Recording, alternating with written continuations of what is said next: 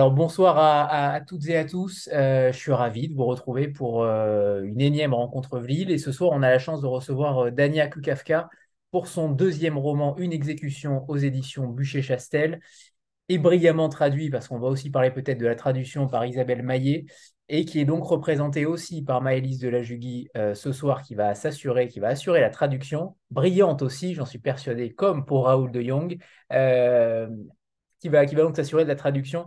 Alors évidemment, c'est un immense roman, c'est un roman qui est extrêmement dense, euh, mais on va déjà commencer par le parcours de Dania Kukafka, qu'on connaît peut-être euh, peu en France, puisqu'elle euh, n'est venue qu'une seule fois pour Quai du Polar cette année. Dania, vous avez débuté, j'aimerais parler de ça d'abord, parce que vous avez débuté dans le monde littéraire en créant, il me semble, une matière à l'université qui s'intitule L'art du roman. Qu'en est-il de cette matière et est-ce qu'elle vous a servi dans l'écriture, notamment pour ces deux romans? So Daniel will start talking about you and and and the the very beginning of your your career as a writer. And it seems to Anthony that you you started uh, creating at the university a, a topic um, um, called the art of the novel. Uh, so how did it happen, and and and also how did it did you include it in, in writing both of your novel? Uh, yes. So um, at NYU, the college I went to, there is a program called the Gallatin School where you can create any kind of major or concentration or studies that you like. So I combined marketing and business with creative writing. And that is how I ended up, um, well, becoming a literary agent and also um, thinking about how to market my own books. So, yes, I was really thinking about um, what people want to read and why they want to read it as I was studying. Oui, donc en effet, à NYU, euh, l'université où j'ai étudié, euh, ils ont ce programme où on peut créer euh, son, propre, son propre cursus avec une double majeure. Et donc moi, j'avais le marketing et l'écriture créative. Et, c'est ça qui m'a permis de commencer à, travailler comme agent littéraire et aussi à approcher l'expérience de, de marketer mes, mes, propres livres. Donc vraiment, j'avais en tête ce que les personnes, de l'idée de ce que les personnes ont envie de lire et, comment ils ont envie de le lire. Alors, à 19 ans, vous êtes un écrivain euh, euh, extrêmement jeune. À 19 ans, vous écrivez le premier jet de votre premier roman dont on n'a pas encore parlé, mais c'est Dans la neige. Et cinq ans plus tard, le succès euh, arrive, succès international, puisque le livre a été traduit dans différentes langues, dans différents pays. Comment vous avez traversé ces années-là de création littéraire entre le premier et le second roman? Est-ce qu'il y a eu une évolution aussi à travers votre écriture et surtout dans la manière d'aborder de tels sujets. So at 19, you were a very young writer and you did the first draft of your novel, uh, The Girl in Snow. Uh, and five years later, it was an international bestseller uh, sold in, in many, many languages and then you started on your your next novel. So how did you live those the, the, those years between the first your debut novel and the second one? And how did you approach the fact uh, how did you approach your writing? Did your writing grow between the first novel and the second one? And how did you approach these topics that you you use Mm-hmm. The second novel was definitely more anxiety inducing than the first novel because, you know, you write a first book in total sol- uh, solitude, right? You think, I'm doing this for fun, I'm doing this for myself. I don't know if anything will ever come of it. And the second book, you know, the first one has come out, it's been successful, and you think, well, can I do it again? Uh, so I had a lot of anxiety around the second book, which I think may be part of the reason the second book is so much more intense than the first book. Um, and I think that my process changed a lot in that I started to really dig into the concepts a little bit deeper and learn how to sit with the words on the page a little bit longer.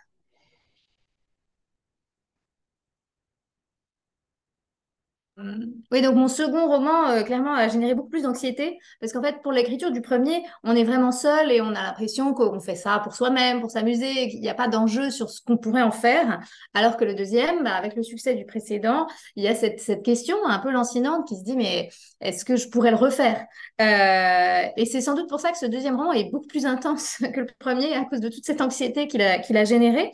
Euh, et évidemment, le, mon, processus d'écriture a changé j'ai vraiment creusé plus profondément dans les, thèmes que j'explorais et dans la manière dont mes mots résonnaient sur la page. Vous avez dit que vous vous amusiez justement à écrire. C'est intéressant de, parler d'amusement quand on écrit sur de tels sujets, des sujets, des thématiques aussi fortes et sociales. Comment vous voyez justement les choses? Comment euh, vous envisagez l'écriture sur des sujets aussi durs quand on est euh, une jeune femme euh, extrêmement souriante comme vous l'êtes Comment on écrit sur de tels sujets?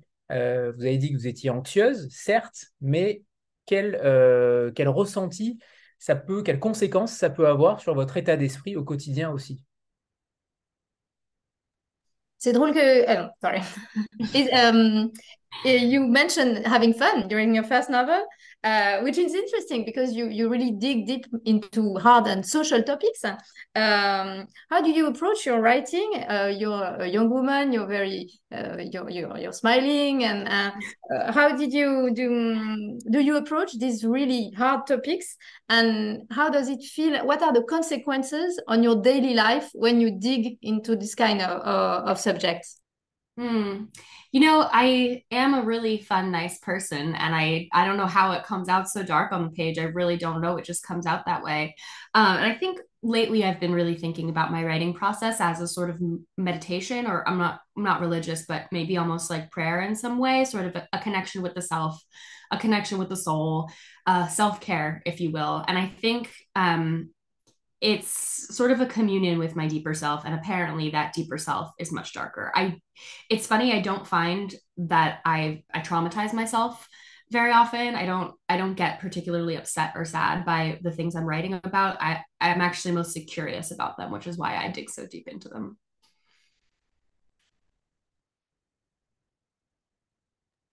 Euh, oui, en effet, je suis, quelqu'un de, plutôt drôle et, de, sympa, donc je, ne sais pas pourquoi euh, mon côté sombre s'exprime à, ce point sur la page. Je, je, ne sais pas comment ça arrive au moment de l'écriture, mais c'est vrai que ces derniers temps, j'ai beaucoup réfléchi à mon processus d'écriture et, en fait, je me rends compte que je le vois un peu comme une forme de méditation ou même de prière, alors que je ne suis pas quelqu'un de religieux dans la vie de tous les jours, mais c'est comme une forme de, connexion avec, euh, avec mon, moi intérieur, euh, une, une, sorte de communion. Et, apparemment, ce moi intérieur est beaucoup plus sombre que, que la personne que je suis. Euh, et, je dois admettre, je ne suis pas quelqu'un qui va être triste ou, ou, tellement traumatisé ou remué par les sujets que, j'aborde. Euh, c'est plutôt, euh, je suis curieuse en fait de, ces sujets-là et c'est sans doute pour ça euh, que j'ai besoin de les explorer aussi profondément. Alors justement, par rapport au, au premier roman, sans vouloir parler du premier roman, mais quand même, il y a quelques similitudes, même si les deux romans ne se ressemblent pas du tout dans la finalité, mais il y a quand même trois voix, trois personnages, comme dans Dans la neige, que l'on suit tour à tour, qu'on écoute, qu'on comprend parfois, qu'on ne comprend pas à d'autres moments. Mais j'ai l'impression que ce qui vous intéresse, ce n'est pas l'enquête en tant qu'autrice. Ce qui vous intéresse, c'est plutôt évidemment la psychologie de chaque personnage, la psychologie euh, passée, présente et future, puisque la temporalité est très présente dans, votre roman vous allez au-delà de la simple enquête. Et ça fait un bien fou, en effet, de voir des romanciers qui vont au-delà d'une simple enquête qui pourrait paraître euh, banale. Qu'est-ce qui vous motive justement à écrire un roman psychologique? Parce que ce n'est, à mon sens, pas un thriller, ce n'est pas un polar non plus, euh, c'est plus un roman psychologique. Qu'est-ce qui vous motive à, créer ce type de roman, ce type d'intrigue? So, Dania, uh, between your debut novel, Girl in Snow, and this one, uh, there are they are very different novels, but there are a few similarities. Uh, in particular, the three voices. Uh, we we we follow them, we listen to them, we understand them, or, or we don't.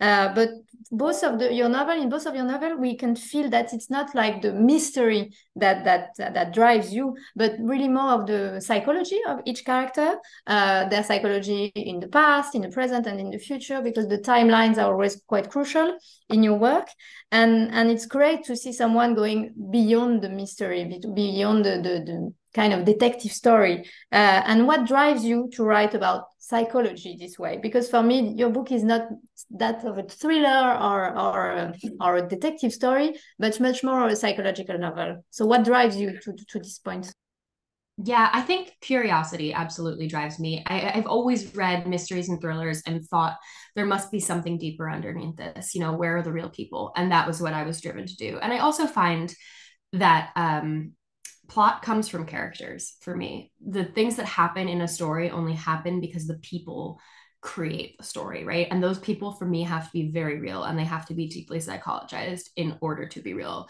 Um, you know, I don't have a degree in that or anything. I'm mostly just interested in people and their weird little brains.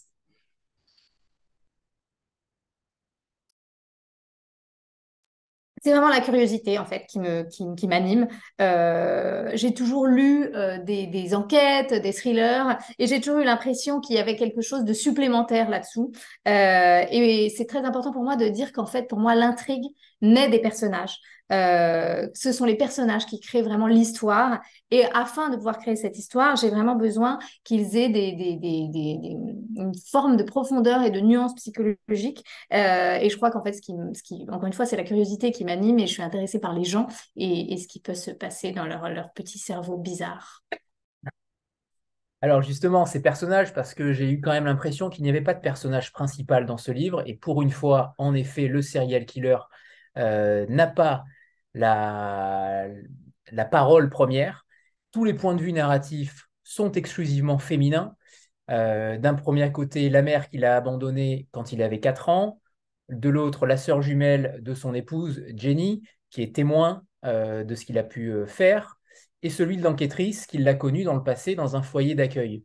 Pour quelle raison avez-vous choisi ces voies-là qui montrent une certaine domination masculine avec justesse mais pourquoi ne pas avoir voulu insérer également une voix masculine? Est-ce que c'était pour marteler euh, cette thématique du féminicide? Uh, so we are going to talk about the characters, of course. Uh, it's interesting that there is no main character in your in your book. Uh, I feel uh, there is no main character, and the serial killer is not the hero of the story. He's not the main voice. Uh, the point of views are, are, strictly female, from the mother of the serial killer who abandons him at the age of four, uh, the um, twin sister of his wife, uh, Jenny, who sees firsthand what he's capable to do, and then the, the detective who knew him uh, when he was a child in foster care. Um, so there there is no like male domination in, in, your in the point of view you, you chose. So why did you choose not to include a, a male voice? Was it really to to show the importance of of uh, of um, feminicides? Yes, um, that is that pretty much is the answer. Yes, um, but I will say an earlier draft of this book was told mostly from the perspective of Ansel, the serial killer. And I turned it into my agent, and she said, You know what? He's just not that interesting. what about the women? He's not the interesting one here. And I had sort of fed into the very thing that I was trying to flip on its head at the very beginning um, of writing this book. And that was, you know, a very, very early stage of writing, but it was still there. And it took me really examining what the most interesting aspects of this story are and who should really tell it to make that decision. So I had to go the wrong way before I went the right way.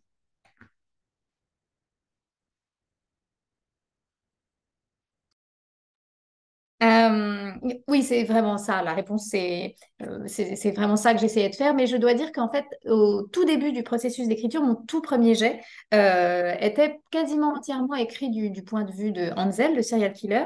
Et quand je l'ai donné à mon agent, elle me dit, tu sais quoi, en fait, ce, ce personnage n'est pas si intéressant que ça. Euh, vraiment, elle se réfléchit à qui va raconter cette histoire et de qui est-ce l'histoire. Et ça m'a vraiment pris du temps d'examiner euh, les points cruciaux de l'intrigue, de savoir qui a été intéressant et qui il était intéressant d'entendre. Et je me suis rendu compte qu'en fait, j'avais fait ben, exactement l'inverse de ce que, je cherchais à faire avec ce, texte.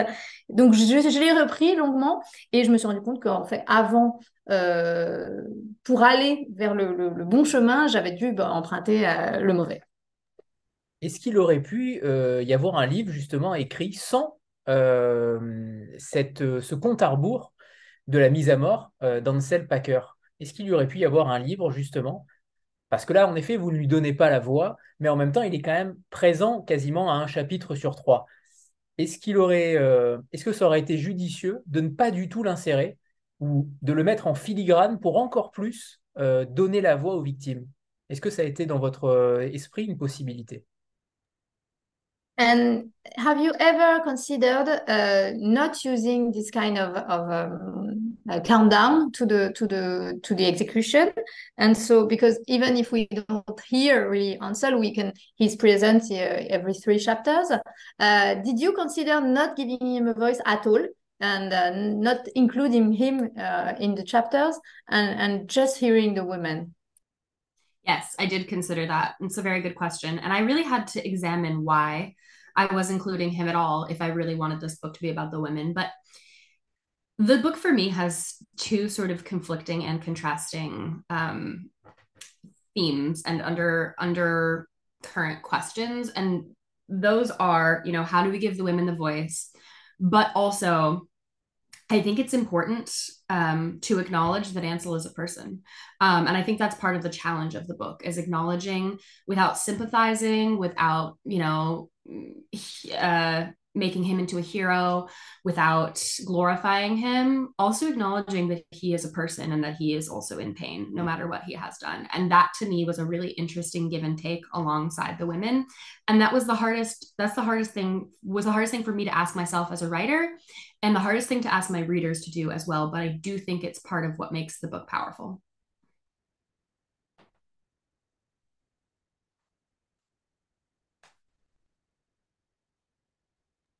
Yes, euh, oui, pardon.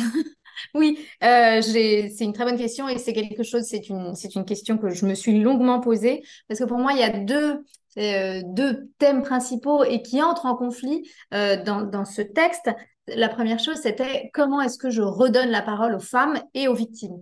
Euh, et la seconde, c'est pour moi, ce qui était aussi important, c'était de montrer que Hansel était une personne.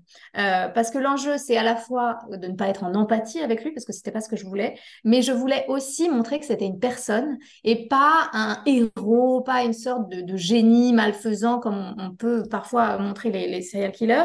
Donc il y avait cet équilibre à trouver entre euh, le montrer en tant que personne et une personne qui peut être une personne vulnérable et qui souffre, et en même temps ne pas en faire le héros de l'histoire. Euh, et pour moi, ça a été la chose la plus dure dans ce texte, euh, de naviguer dans cet équilibre-là en tant qu'écrivain. Et c'est sans doute la chose la plus difficile que je demande au lecteur. Mais je pense aussi qu'au final, c'est pour ça que le livre a, été aussi puissant à la fin. Alors, on reviendra sur, euh, sur Ansel Packer après, parce que pour une fois, on ne va pas parler du serial killer tout de suite. Euh, mais c'est un, roman qui donne évidemment la voix aux victimes. Et ce que j'ai particulièrement apprécié, c'est aussi qu'il y ait une autre alternative au destin de ces victimes. Euh, j'ai trouvé ça très judicieux de leur imaginer une vie si Ansel Parker, Ansel Packer, par contre, pardon, euh, n'était pas passé par là ce jour-là. Il y a peu d'individus qui en effet se souviennent des noms des victimes. Et ça, dans tous les pays, dans tous les pays qui peuvent exister, euh, on se souvient évidemment beaucoup plus de celui du, tueur. Et là, je viens de dire évidemment, alors que ce n'est pas une évidence. Euh, est-ce que vous avez une explication par rapport à ce phénomène-là d'obscurantisme par rapport au nom des victimes? Pourquoi oublie-t-on si souvent le nom des victimes et retient-on celui du tueur? Uh, so we'll get back to Ansel later because uh, we're not going to start with him. Uh, I really love that your voice was giving voice to the victims and especially that they have some kind of alternative destiny, like what would have happened to them if they had a crossroad with Ansel Packer. I thought it was brilliant.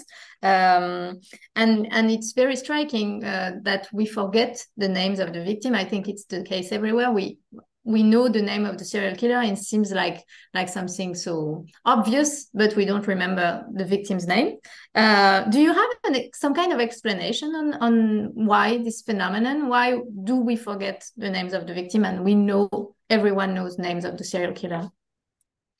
Yeah i do think this is a, a uniquely american problem that we've had since the 70s and 80s in this country where um, we're so intrigued and so fascinated by the bad men that they become the headline. The women don't become the headline, right? Especially, um, you might know the serial killer Ted Bundy, who is arguably the most famous American serial killer. And uh, I think he really started this trend. And there have been many pieces of media, documentaries, journalism in the in the decades following his crimes and his death that have sort of perpetuated this stereotype. I think he really started it and the public's reaction to him as a person rather than to what he did or the women really started this phenomenon. And I do think we're growing out of it. It's really hard to have serial killers now because we have phones, everybody has cameras, everybody has tracking devices, everybody has CCTV everywhere, they don't really exist anymore. And this is kind of a beautiful thing um, because I think, sort of looking back at the era of the American serial killer, we're able to upend it and think about it more critically. Um, Alors moi, je pensais que c'était vraiment un, problème euh, majoritairement américain.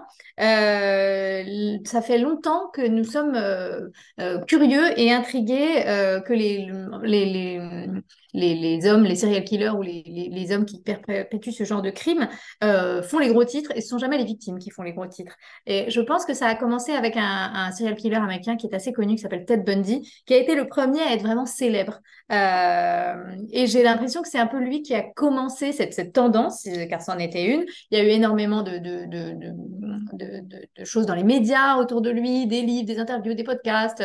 Vraiment, euh, énormément de choses euh, lui ont été consacrées. Et en fait, le public, la réaction du public à ce, genre de, presse a été phénoménale et ça a quand même fait une sorte d'effet boule de neige.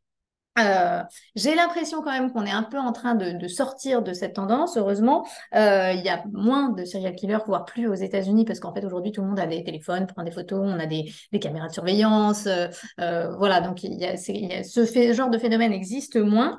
et donc, je pense qu'on est un peu aussi en train de sortir de cette fascination-là et d'examiner la manière dont on parle de ces crimes. Alors justement, j'ai regardé un petit peu les statistiques sur les féminicides euh, en général dans le monde et à peu près 6 femmes sur 10 sont tuées par un membre de leur famille, proche ou, ou éloigné, en tout cas à peu près 60, entre 60 et 70%, euh, ce qui n'est pas forcément le cas dans ce roman-là, puisque pour les trois jeunes filles euh, tuées, ce n'est pas le cas. Qu'est-ce que vous vouliez démontrer aussi via ce biais-là d'un serial killer? Je ne sais pas si on peut l'appeler serial killer parce qu'il il réfute aussi cette appellation euh, dans, les chapitres qui lui sont consacrés. Mais comment vous pouvez euh, considérer euh, cet homme-là? Comment vous le qualifiez? Comment vous qualifiez Ansel, Ansel Packer Très dur à dire, Ansel Packer. Um, so I, I looked up the statistics on on on uh, the women killing. Uh, it turns out that uh, out of ten victims, six are killed by a member of their family or, or a close one, uh, which is not the case for Ansel Packer because the three victims are are not uh, related to him. Uh, so he he by the way he does not call himself a serial killer. So what what what would you qualify him? What would you call him? That's a great question. Um, I call him a serial killer because I actually did do research into what qualifies a serial killer, and I believe it's just a series of um, sort of what's the word I'm looking for? It's a series of methodical murders, and I think the three women at the beginning fall under that category. But Jenny, who is his family or his ex family, obviously follows falls under a very different category, and I saw that as an ex escalation for him. I felt like his serial killer days were over and this was the only way he knows how to get his emotions out is to hurt somebody that he loves. And i think that is much more human than the the the title of serial killer which he embodies in his earlier days. And i thought it was important to um, push him to that level. Uh, c'est une très bonne question. Moi, je l'appellerais un serial killer parce que quand j'ai fait mes recherches sur qu'est-ce qui qualifie euh, l'appellation de, serial killer, c'est quelqu'un qui tue euh, en série euh, suivant des, une, méthode particulière, avec, en, suivant, suivant une méthode. Donc, c'est le cas pour lui, pour les trois victimes. Évidemment, c'est très différent pour Jenny, qui est de sa famille ou de son ex-famille. et pour moi, je voyais ça comme une forme d'escalade de la violence, c'est-à-dire que à ce stade de sa vie, Ansel Packer a un peu fini ses jours de serial killer. c'est derrière lui, et en même temps, la seule manière qu'il a euh, d'externaliser ses, émotions, c'est la violence, c'est de tuer quelqu'un et notamment euh, de, faire du mal aux gens qui l'entourent.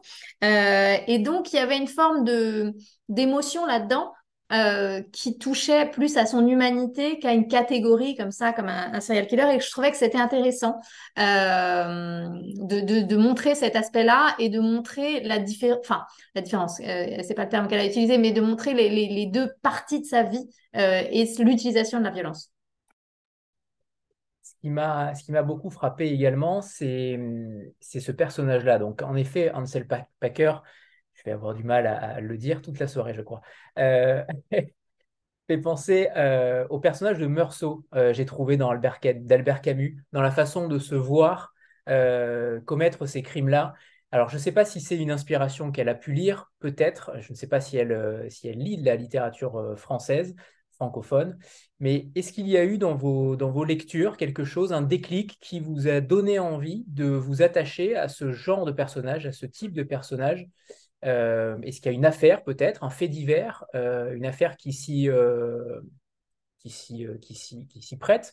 Mais qu'est-ce qu'il a, qu'est-ce qu'il a, est-ce qu'il y a eu un déclic particulier pour vous attacher à écrire sur ce type de personnage-là, si complexe à décrire, si complexe à, à, envisager dans un roman, pour éviter de tomber en effet dans un certain manichéisme, et ce que vous ne faites pas du tout, et ça c'est plutôt très rafraîchissant, en effet, il développe une certaine théorie, on en parlera juste après. Je laisse Maëlys euh, traduire, parce que là, ça commence à devenir long. Pardon. Uh, so about Ansel Packer, um, reading the book, I had I, I thought about Morceau, the character from Albert Camus, uh, who is seeing himself doing the, these crimes. Uh, I don't know if you've read Camus or if you you have. yeah. Mm-hmm. But did you have any like readings or um, um, you know uh, any particular type of crime of of um, of, uh, of history in the press that drove you to write this particular character uh, which is very complex and you do it without you know being uh, cliche or really black and white uh, which is really refreshing. So uh, is there some some kind of spark that light your, your path to this character you know, I actually I read Albert Camus in in high school, uh, and I hadn't really thought about it since then, but I remember it moving me and changing me, and I remember the feeling of reading that scene at the end of the book, the murder scene, and um, feeling kind of blown away by it. Um, and I do think actually great catch. I do think it totally influenced me, and I have never really thought about that before. So thank you.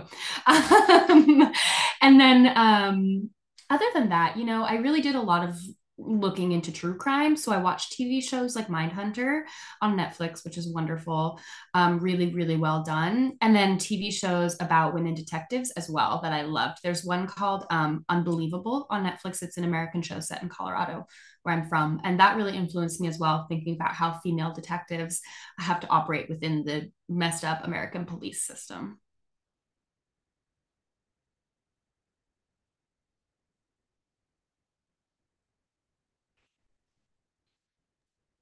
Euh, euh, j'ai effectivement lu Albert Camus quand j'étais au lycée euh, et je me rappelle que ça m'avait vraiment énormément touchée et j'avais été extrêmement admirative et notamment la scène finale où il se voit comme être sommaire m'avait définitivement vraiment modifiée.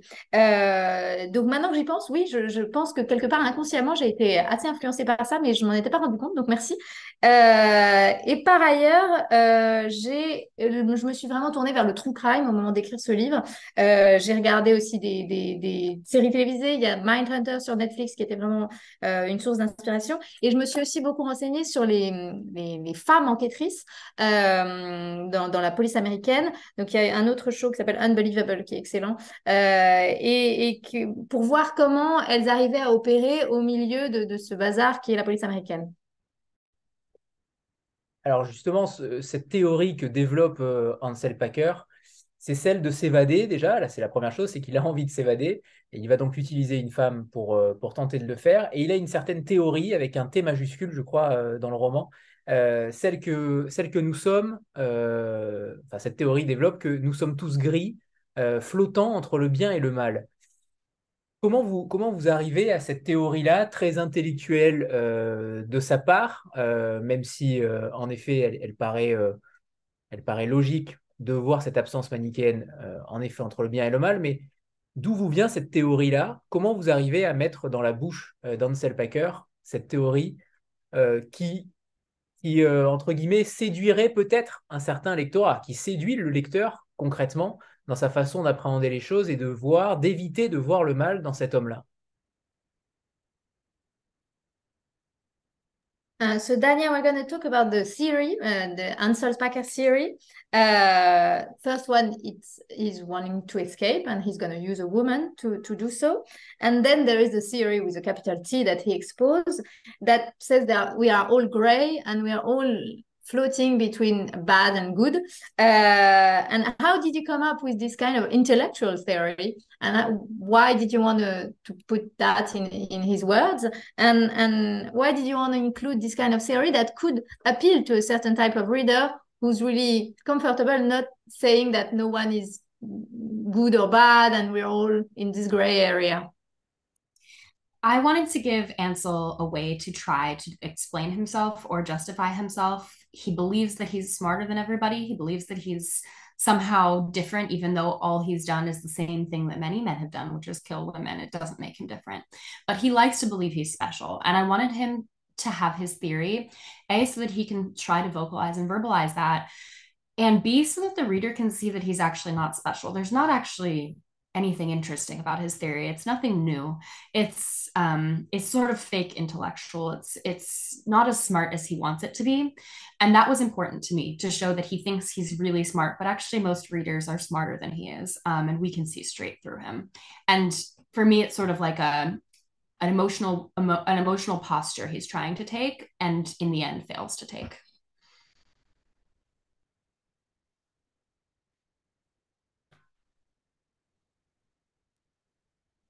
Euh, je voulais lui donner ça en fait comme une manière de pouvoir s'expliquer euh, et surtout de, montrer euh, qu'il se pense plus intelligent qu'il ne croit, qu'il ne l'est, et, et- il se pense différent. Il a l'impression d'être spécial, d'être différent, alors qu'en fait, il fait exactement la même chose que font beaucoup d'hommes, c'est-à-dire faire du mal à des femmes, voire les tuer.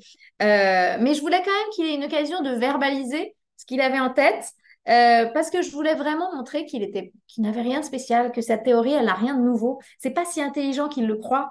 Euh, et je voulais que le lecteur puisse vraiment voir ça, voir qu'en fait, ce, cet homme-là se pense génial, exceptionnel, et qu'en fait, le lecteur est sans doute plus intelligent que lui. Et c'est une manière pour lui d'adopter une forme de posture émotionnelle euh, qui est un échec, parce qu'on voit clairement dans son jeu.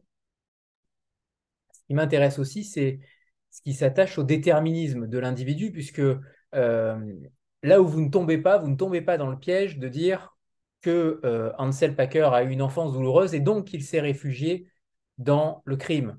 Et ça, c'est plutôt intéressant de voir que vous ne tombez pas dans ce, piège-là, dans la facilité qui souvent euh, peut arriver dans, certains thrillers, où là, pour le coup, l'élément perturbateur, il y a un élément perturbateur, je ne sais pas si on peut en parler, il arrive quand même assez tôt dans le livre, mais il va le poursuivre jusqu'au bout.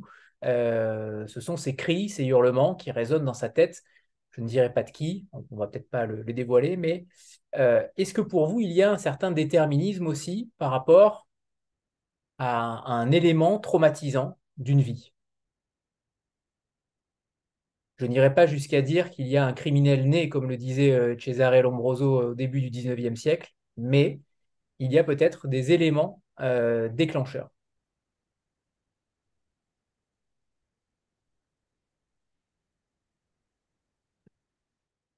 Um, you you you talk a lot about like kind of the fate of of, of the character. Um, so you, you you were really clever in avoiding the, the kind of trap of saying that because he had a very difficult childhood, he would go into crime, and that's his definite de- de- determined path. So you really avoid that uh, really cleverly. Uh, but we we see there is a trigger quite early in the book. We're not going to spoil it, but there is the trigger. The, the, he has these, these these screams into his head. Uh, so we know there is an initial trigger. Uh, so I wouldn't say like Cesare Lombroso that th- there is a born criminal. Uh, but was it how, how did you approach the the fact of giving him that kind of trigger? Yeah, I think those kinds of triggers are very real for men who are, who uh, are violent, and I think how I approached this was mostly through Safi. Safi taught me so much about Ansel because they had such a similar childhood, such a similar upbringing, incredibly similar traumas. You know, Safi lost her mother at a young age as well, um, and they were in the same home as children. And the question for me about nature versus nurture was really answered by Safi, who has the ex- the parallel existence, the parallel childhood, but does not make the choice to kill people. Ansel does make the choice to kill people. And from that perspective, it's very easy to say that is a choice. That is not something that is ingrained um, from his childhood. It's it is his fault. He does make that decision. And that was Safi really put that into relief for me. En fait, je pense que, ces, éléments perturbateurs dont, vous parlez, ils sont très réalistes pour les, hommes qui se tournent vers la violence. Euh, et pour moi, euh, quelque chose qui m'a vraiment éclairé, c'était d'explorer le personnage de Safi, euh, parce qu'ils ont des, des, enfances très, très, très similaires, même bizarrement similaires. Ils ont tous les deux vécu des traumas très forts. Elle a aussi perdu sa mère à un très jeune âge. Ils étaient dans le même, la même famille d'accueil. Donc, la question était un peu nature versus culture. ils ont des des, enfances parallèles, mais dans le cas de Hansel, il choisit de tuer. Et c'est un, un vrai choix. Sa fille ne fait pas ce choix-là et c'est là que ça diverge. Donc moi, vraiment, ce, qui, ce qui a été important pour moi dans, dans cette exploration-là, c'était cette espèce de, de, de, de, de comparaison que je pouvais établir avec une enfance similaire. Par rapport à ce... Tout à l'heure, vous avez évoqué euh, des séries, euh, des matériaux, des, euh, un livre.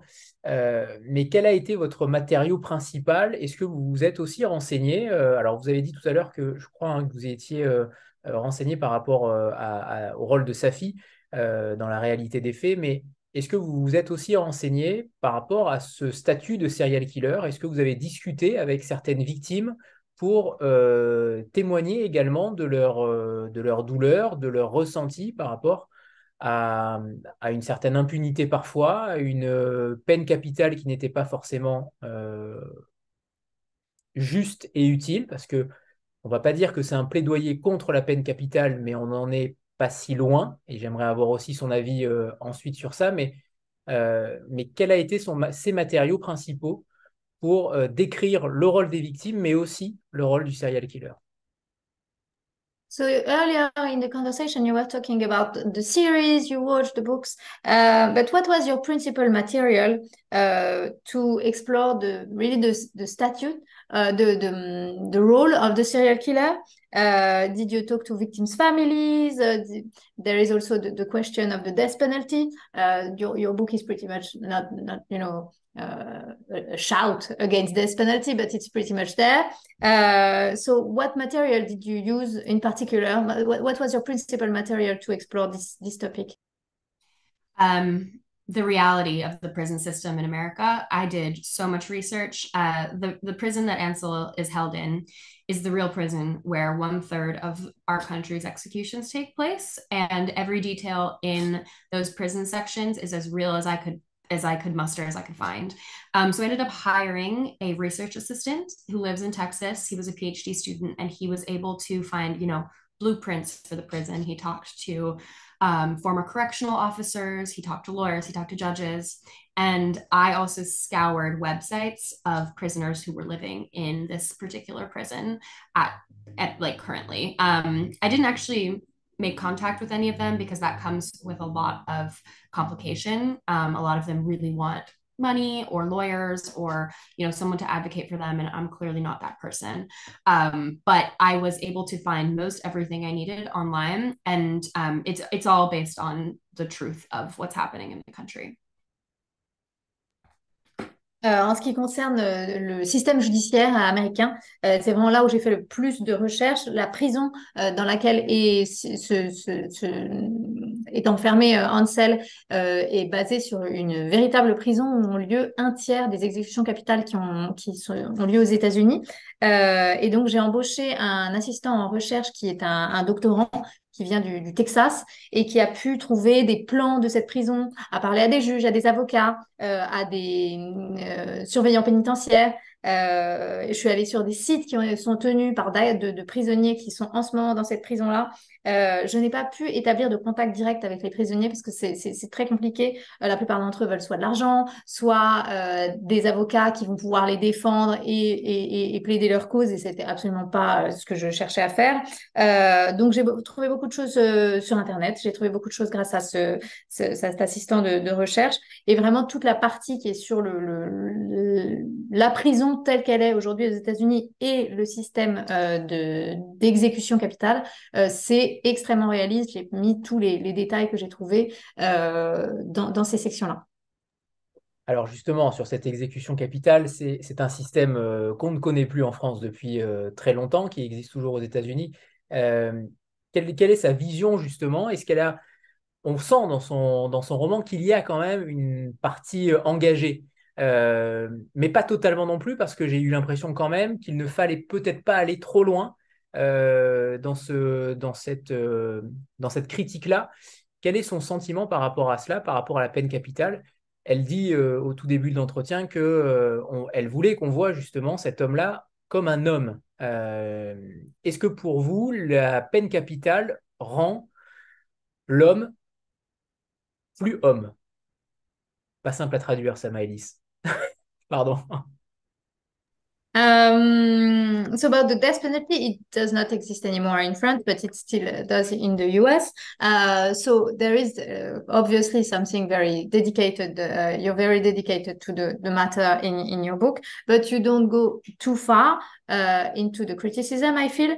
Uh, you said earlier in the conversation that you wanted people and readers to see Ansel as human was uh, using the, the, this matter of a death penalty a way also to to for the reader to see him as a human being. Absolutely yes. Um, and i think it is um, undeniable that he is a person and he is in pain in this moment. And and the book asks you to really consider that and to consider what his country his government the justice system is doing to him because he has done something bad. And the question I wanted to ask on that front is really what are we gaining here right? Nobody wins. Nobody wins with the death penalty. The victims families aren't even winning. Hazel is not winning. Um, you know it's uh, ostensibly the death penalty is meant for her. Um, it's meant for justice for the families but they don't want to see him die either really. And I, I found in my research that that's that's an incredibly common feeling for real victims families as well is that it only causes more pain. And that's absolutely what i was what i was trying to convey here. Oui, absolument. Euh, en fait, je voulais qu'on voit, je voulais demander au lecteur de voir que c'était une personne il y a une personne qui souffre et ce livre demande au lecteur de, prendre ça en considération sans pourtant aller jusque dans une forme d'empathie. Euh, on essaye de voir ce que euh, le gouvernement américain, les juges, le système judiciaire a choisi de faire à une personne qui a commis un crime. Euh, et elle pose la question de qu'est-ce qu'on y gagne la famille des victimes n'y gagne rien. Euh, ça c'est représenté notamment par le personnage de Hazel parce que elle, ce serait pour elle finalement cette exécution et on voit qu'elle n'en retire rien. Et c'est quelque chose que j'ai trouvé de manière très récurrente dans les témoignages de proches des victimes euh, dont euh, l'assassin a été ensuite exécuté. C'est qu'en fait, elles ont ce sentiment que ça a juste rajouté de la peine à la peine. Et c'était vraiment ça que je voulais montrer dans ce livre. Alors justement, c'est bien que vous citiez euh, Hazel, puisque euh, est-ce qu'il y a une... Vous citez Jenny Holzer, euh, l'artiste américaine que vous citez en, épigraphe, qui vous lui faites dire, en tout cas, je pense que c'est une, c'est une phrase qu'elle a pu sûrement écrire sur un mur, ou en tout cas dans un lieu, vous lui faites écrire J'ai les yeux grands ouverts en ce lieu où meurent les femmes. Est-ce que le personnage d'Hazel est inspiré? Il y a une certaine homonymie avec Jenny Holzer, je, ne sais pas, mais en tout cas, ça m'y a fait penser. Euh, Est-ce que vous vouliez aussi rendre hommage à cette femme, à cet artiste-là, à travers ce personnage d'Hazel? Um, so uh, as we're speaking about Hazel, you, you start the book with a quote from Jenny Holzer, the, the, the female artist. And, and you, um, I was wondering, you, you say, you, you say, um, um, I have eyes wide open in this place where women die. Uh, and I was wondering if Hazel was kind of inspired by Jenny Holzer because they have some kind of similarity in the sound of their names. Uh, so did you want to pay an homage to Jenny Holzer through Hazel? That was not intentional actually but i love the i love the connection. And i will add that um, i used to have a second epigraph as well that i actually feel really sums up the scene where hazel's looking out at ansel on the execution chamber.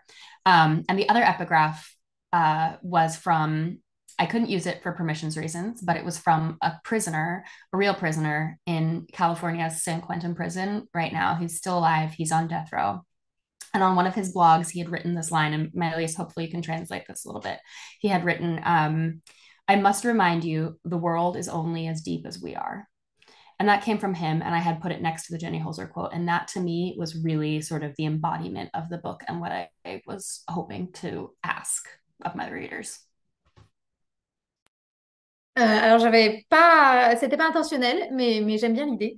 Euh, en fait, j'avais même une, une, seconde, un second euh, extrait au, début de, mon livre qui est, que je n'ai pas pu utiliser malheureusement pour des questions de, de, de droit, mais qui était extrait d'un blog d'un prisonnier qui, qui, est toujours en vie et qui est toujours dans le couloir de la mort, aujourd'hui en Californie, et qui disait, je dois vous rappeler, je me dois de vous rappeler que le monde est seulement aussi profond que nous le sommes nous-mêmes.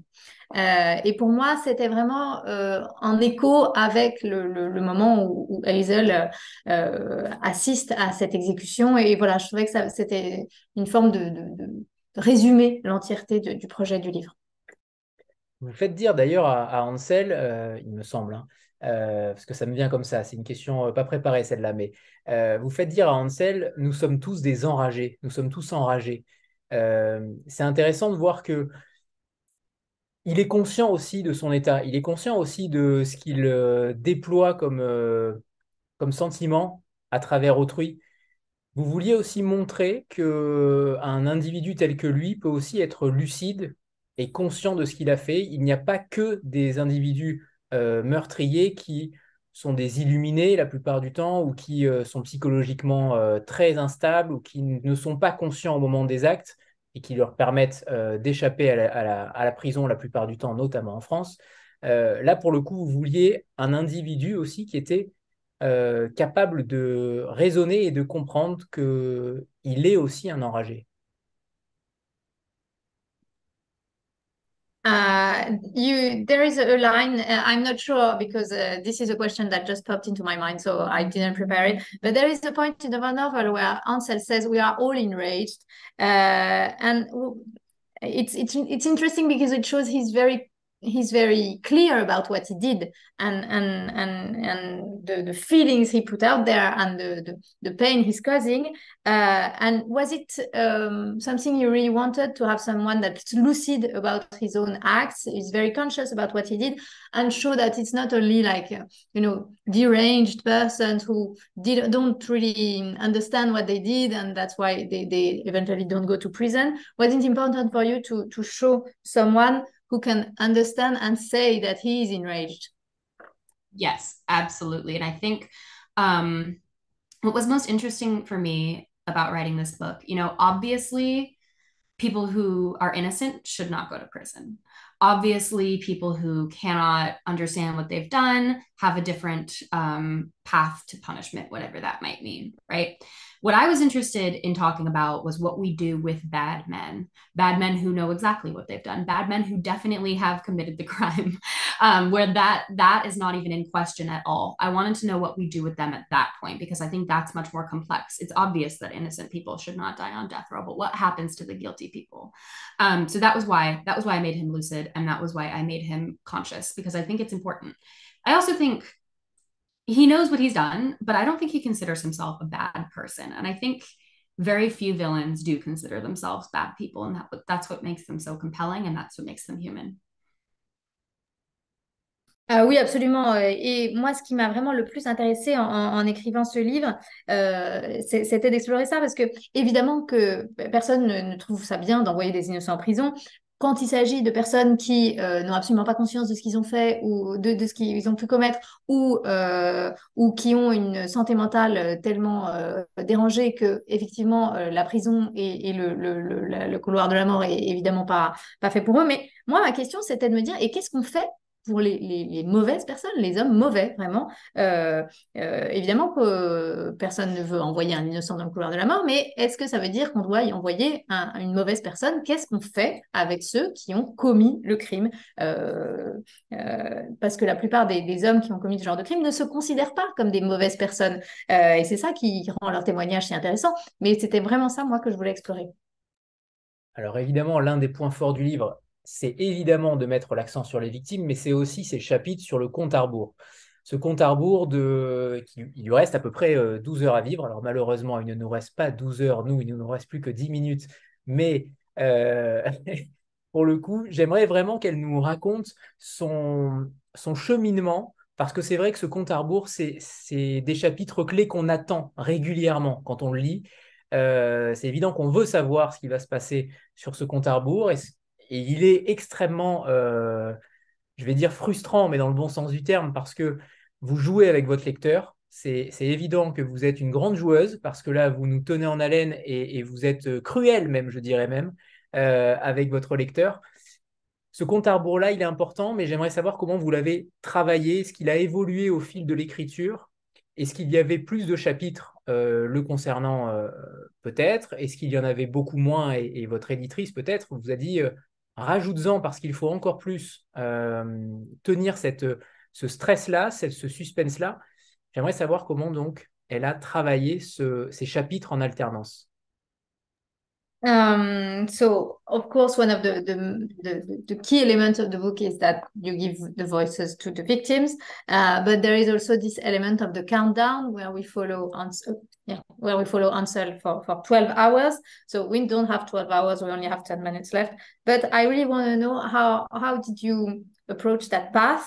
Uh, because those chapters are really key to the novel and, and the reader finds himself waiting for it uh, and and we want to know as reader what's going to happen. And you you do play with us. Uh, it's it's it's even it's really frustrating in a nice way but also a bit cruel. Uh, so how did you work on that?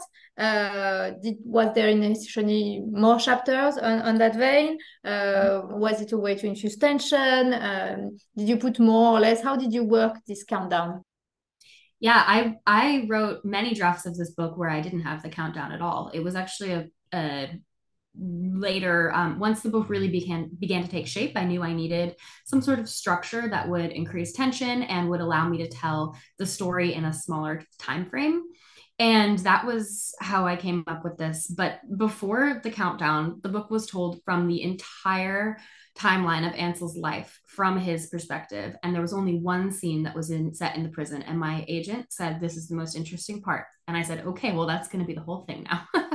and that was how that came out. And that was, you know, hundreds of hours into the drafting process. Euh, en fait, il y a eu énormément de, versions de ce manuscrit où euh, il n'y avait pas du tout de scène de prison. Euh, et c'est venu vraiment plus tard quand je me suis dit que j'avais besoin d'une forme de structure pour vraiment gérer la tension du livre et de pouvoir raconter l'histoire dans, un, temps plus resserré. Et en fait, avant d'insérer cette, question du, du, du compte à rebours, le livre était en fait, suivait l'entièreté de la vie d'Ansel Packer. Et il y avait une seule scène en prison. Et quand j'ai donné cette version à mon agent, elle m'a dit, oh, ça, c'est vraiment elle a une des scènes la plus intéressantes. Et donc, je me suis dit, bah, très bien, ce sera tout le livre comme ça. Alors, il me reste peu de temps pour les questions, mais il m'en reste encore trois. Euh, tous vos personnages principaux dans, les... dans vos deux romans, euh, d'ailleurs, sont, sont, des inadaptés de la société. Quasiment tous, en réalité. Ils ont, beaucoup, ils ont beaucoup euh, de failles, de nombreuses failles, comme nous tous, finalement. Euh, est-ce que ces comportements vous fascinent en tant qu'écrivain? Est-ce que c'est là que vous allez gratter, que vous allez gratter la matière psychologique?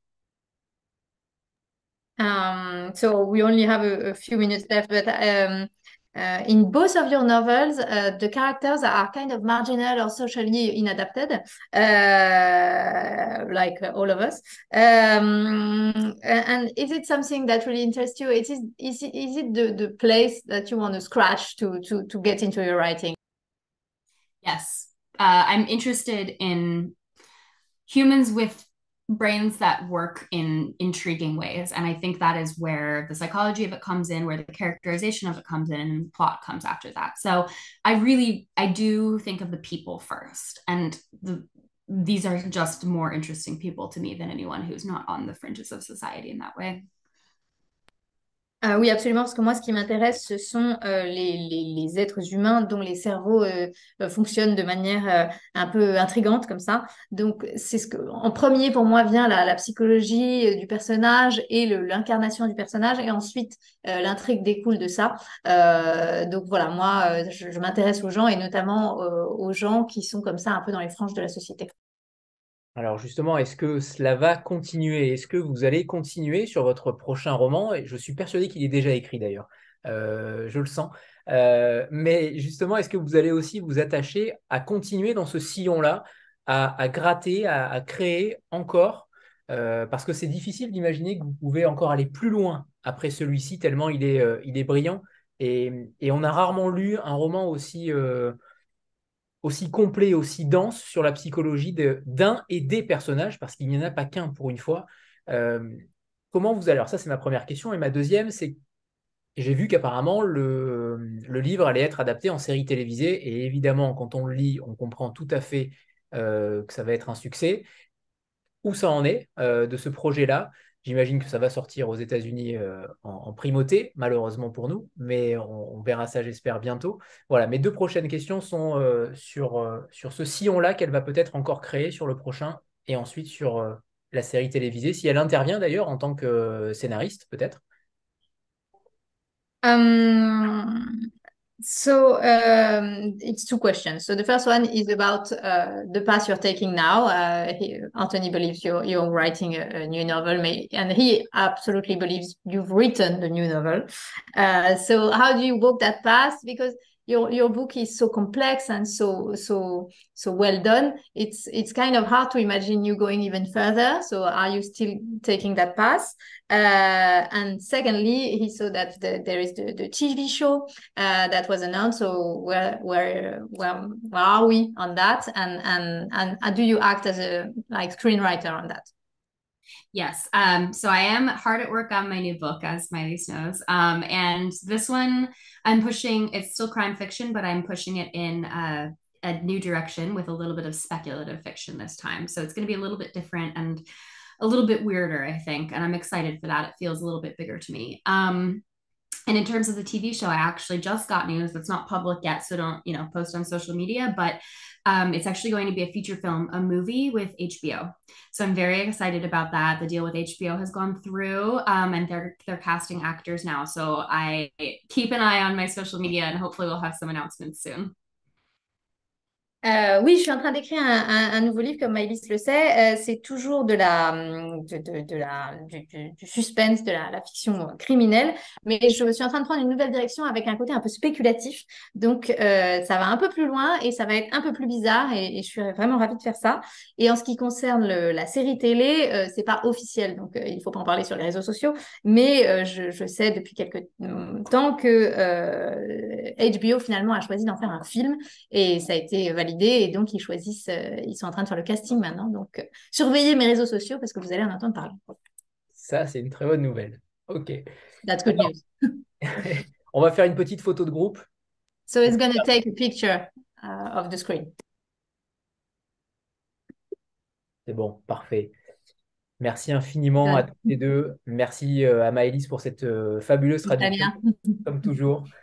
Merci à tous. Et c'est, on a encore beaucoup de questions, évidemment, Dania, à vous poser, mais on... They had much, much more questions, but next time. okay. Merci beaucoup. Bonsoir. Thank you, Dania. Thank you. Bye. Bye. Merci, Anthony. Merci à toi. À bientôt. Tout le monde.